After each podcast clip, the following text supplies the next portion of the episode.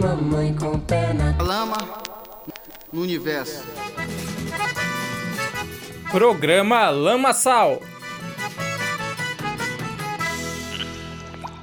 Seja bem-vindo, caro ouvinte, a mais um Lamaçal. Na edição de hoje, temos o nosso quadro Passado Presente. Nesse quadro, nós discutimos sobre algum disco histórico da nossa música, debatendo a sua importância e trajetória.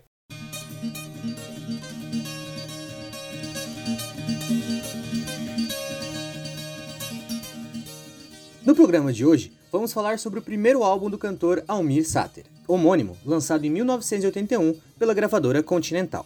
Também conhecido como Estradeiro, que é o nome da primeira faixa do disco, ele é marcado por trazer novos ares à música caipira brasileira. Então fique conosco nessa viagem pelo tempo, com cheiro de boi ou viola em lombos de burro baguá. É a hora do nosso. Passado, presente.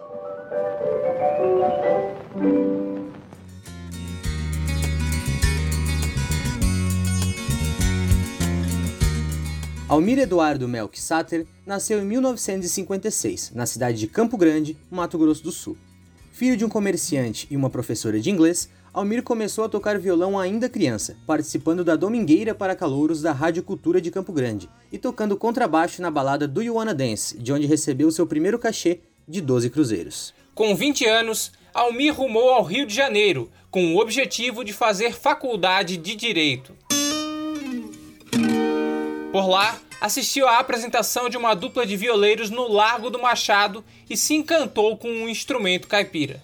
Encantado pela viola, Sater deixou para trás o curso de direito para se dedicar à sua nova paixão de 10 cordas, formando ao lado do amigo Maurício Barros a dupla Lupe e Lampião.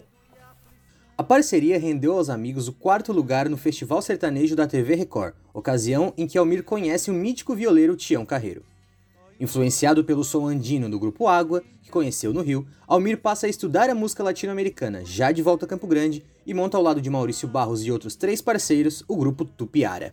Pouco tempo depois, com o fim do grupo, Almir arrumou as malas e foi para São Paulo no ano de 1978, conhecendo apenas o jornalista Paulo Klein, que depois contribuiu para a composição do primeiro álbum do violeiro.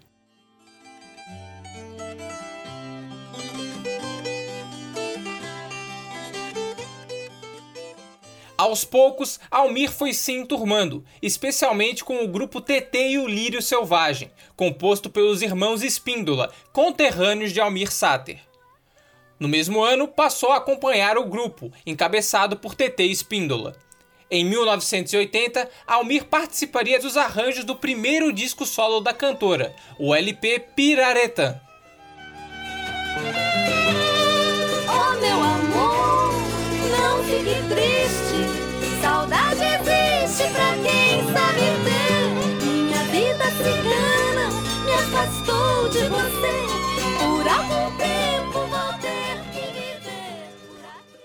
Mas um pouco antes, em 1979, Almir foi convidado por Guilherme Fowler para fazer parte do coletivo Vozes e Violas, que reunia artistas da Bahia, Mato Grosso do Sul e São Paulo. Durante uma performance do Vozes e Violas, um produtor da Continental assistiu ao músico tocando Flor do Amor e fez o convite para Almir Sater gravar o seu primeiro disco pelo selo.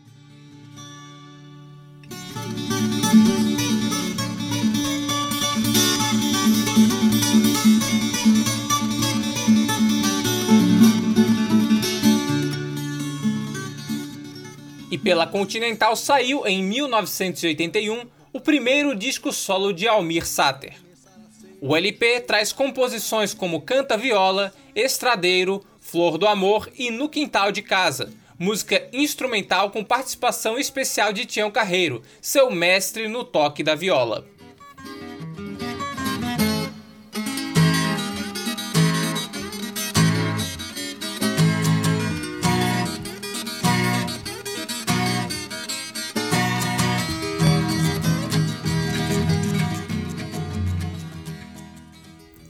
Primando por arranjos sofisticados e com letras que fogem um pouco das histórias bem-humoradas, exageradamente românticas ou meramente narrativas, que eram o padrão do cancioneiro sertanejo na época, Almir levou a viola para um patamar um pouco mais urbanizado, utilizando de uma grande gama de influências para abrir ainda mais portas para a música rural brasileira. Assim, uma das músicas que se destaca no primeiro álbum de Almir é Semente, escrita em conjunto com Paulo Simões. É a primeira da parceria entre os dois compositores. Atirei minha semente na terra onde tudo dá. Chuva veio de repente, carregou, levou pro mar.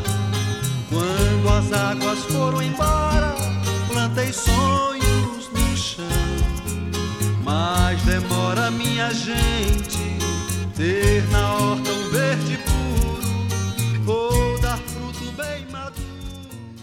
Terceira faixa do disco, Semente é uma guarânia, estilo musical paraguaio de velocidade lenta e tocado em tom menor que já era utilizado por músicos sertanejos do Brasil, como por exemplo, Milionário José Rico. Almir Sater começaria ali a demonstrar seu grande arco de influências de composição, que iam desde Beatles e Bob Dylan, que o músico sempre citava como grandes inspirações, a ritmos paraguaios, andinos e influências regionais, como o chamamé e o rasqueado.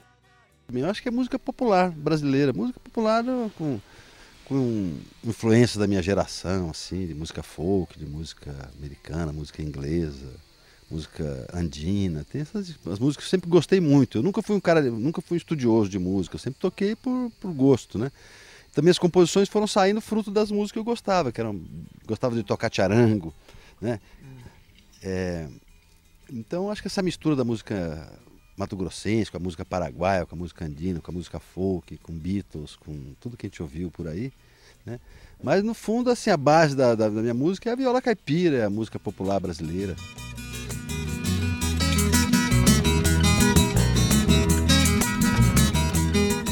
Na música O Carrapicho e a Pimenta, Almir dá as caras num folk progressivo, inserindo teclado e flauta no refrão. São novos tempos, sim, há. São novos tempos, sim, há.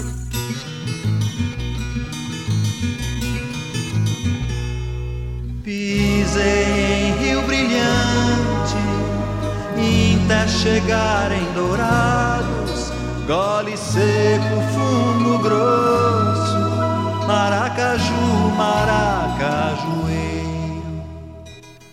As influências de folk também podem ser notadas em Bicho Preguiça, faixa com a utilização de um contrabaixo muito carregado, dialogando com os toques sertanejos da viola, presentes na maior parte do disco.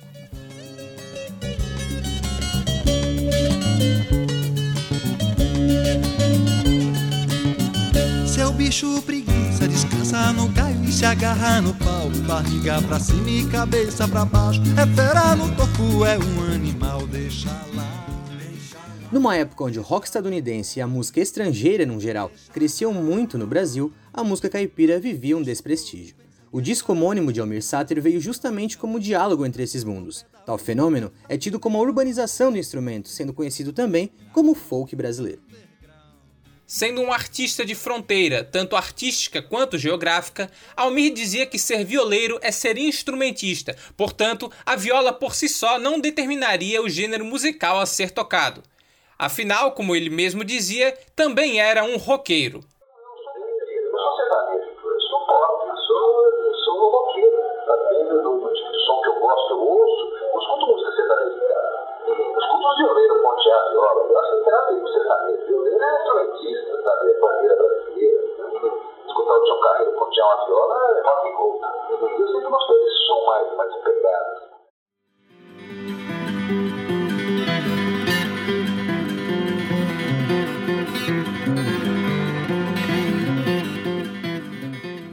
Assim, Almir foi um dos responsáveis pela preservação da viola de 10 cordas, também conhecida como viola caipira em outros universos. Até então, o instrumento tinha como círculo habitual o que se convencionou chamar de música raiz, aquele sertanejo com música de causos tão presente no interior do Sudeste e Centro-Oeste. Exemplos de manifestações desse tipo estão nas chamadas modas de viola e na genealogia do ritmo do pagode de viola. Inclusive, falamos dos dois no nosso último programa, a partir da presença desses ritmos na obra de Tião Carreiro e Pardinho, nas décadas de 50 e 60. Você pode conferir toda essa história no Spotify e no nosso perfil no Anchor, anchor.fm barra lamaçal.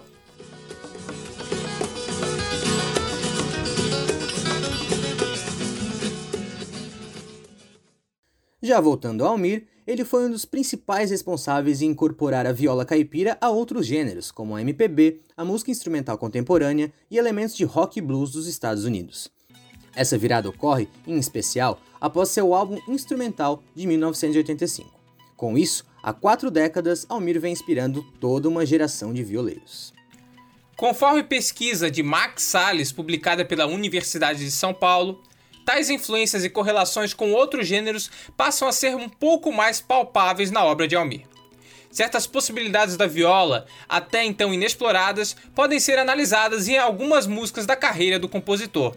Uma delas é Luzeiro, que você ouve tocando ao fundo.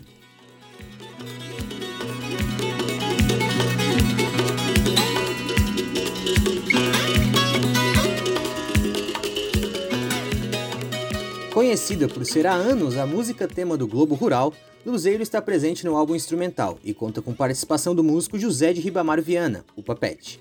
Na faixa, podemos constatar a inserção de elementos do blues, com uma instrumentalização de arranjo complexo composto por viola, bateria eletrônica, percussão e a voz como instrumento.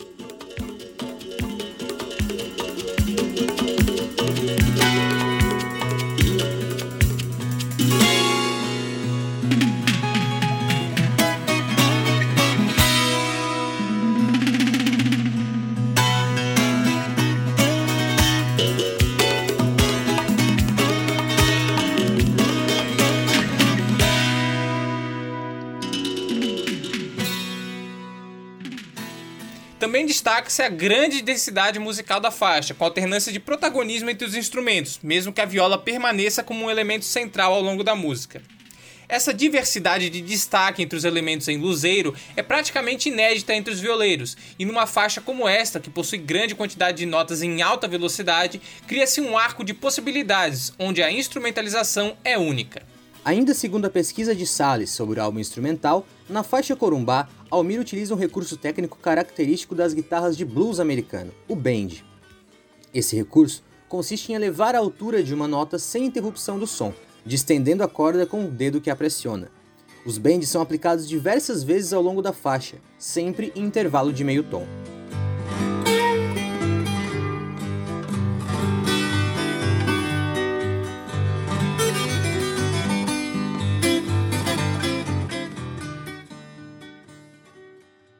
Uma técnica de instrumentalização semelhante pode ser observada na famosa música The Thrill Is Gone, de B.B. King, por exemplo.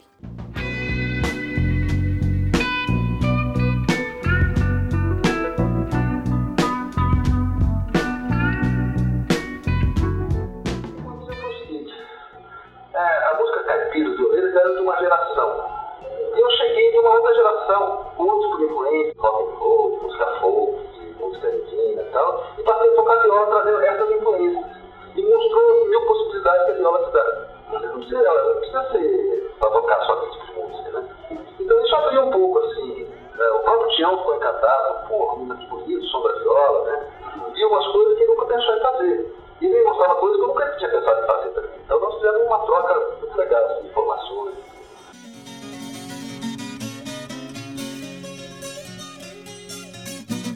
Tais conexões que Almir construiu com gêneros como rock, choro, blues ou música clássica permitiram que a viola, a partir do trabalho do músico sul-mato-grossense, vivesse uma nova época de revolução. O instrumento, que antes era tido como recluso a certo nicho, passou a ter o seu horizonte expandido com a adoção de repertórios que se situam fora da órbita tradicional do violeiro. Todo esse processo começou a ser construído lá atrás, no álbum homônimo de 1981. Almir Sater, no alto de seus 25 anos, era um vigoroso violeiro que ferozmente tocava melodias aceleradas e demonstrava todo o seu domínio do instrumento. Não é difícil associar ao músico, que hoje em dia é um dos maiores instrumentistas de viola da história do país e que deixou seu nome na música popular brasileira. Almir segue na ativa e lançou em 2018 um álbum com Renato Teixeira, outro gigante da nossa música. Lá no sertão, onde mora a ventania, onde o trovão cria suas melodias, onde o clarão da luz que alumia o dia se prepara e se anuncia.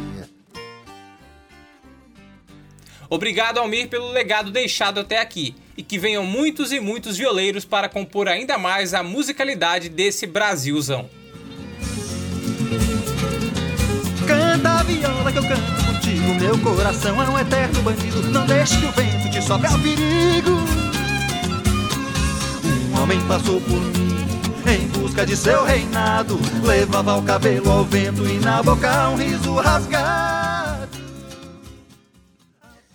Esse programa foi produzido por Matheus Pereira e Giovanni Veloso. As entrevistas em áudio são do site Overmundo e do programa Conexão, da TV NGT de São Paulo, ambas de 2008. As informações do programa foram retiradas de diversas fontes, como a Enciclopédia Itaú Cultural, a Universidade Federal do Mato Grosso do Sul, a Rolling Stone Brasil e a Universidade de São Paulo. E hoje o Passado Presente vai ficando por aqui. Agradecemos a você, ouvinte, por ter estado com a gente em mais um programa e fique atento às nossas redes sociais, que toda semana tem um lamaçal novo. As nossas redes, vocês já sabem, é Lamacal, com dois M e sem cedilha. Estamos no Twitter, Facebook, Instagram e no Anchor. Até o próximo programa, tchau e boa semana. Tchau!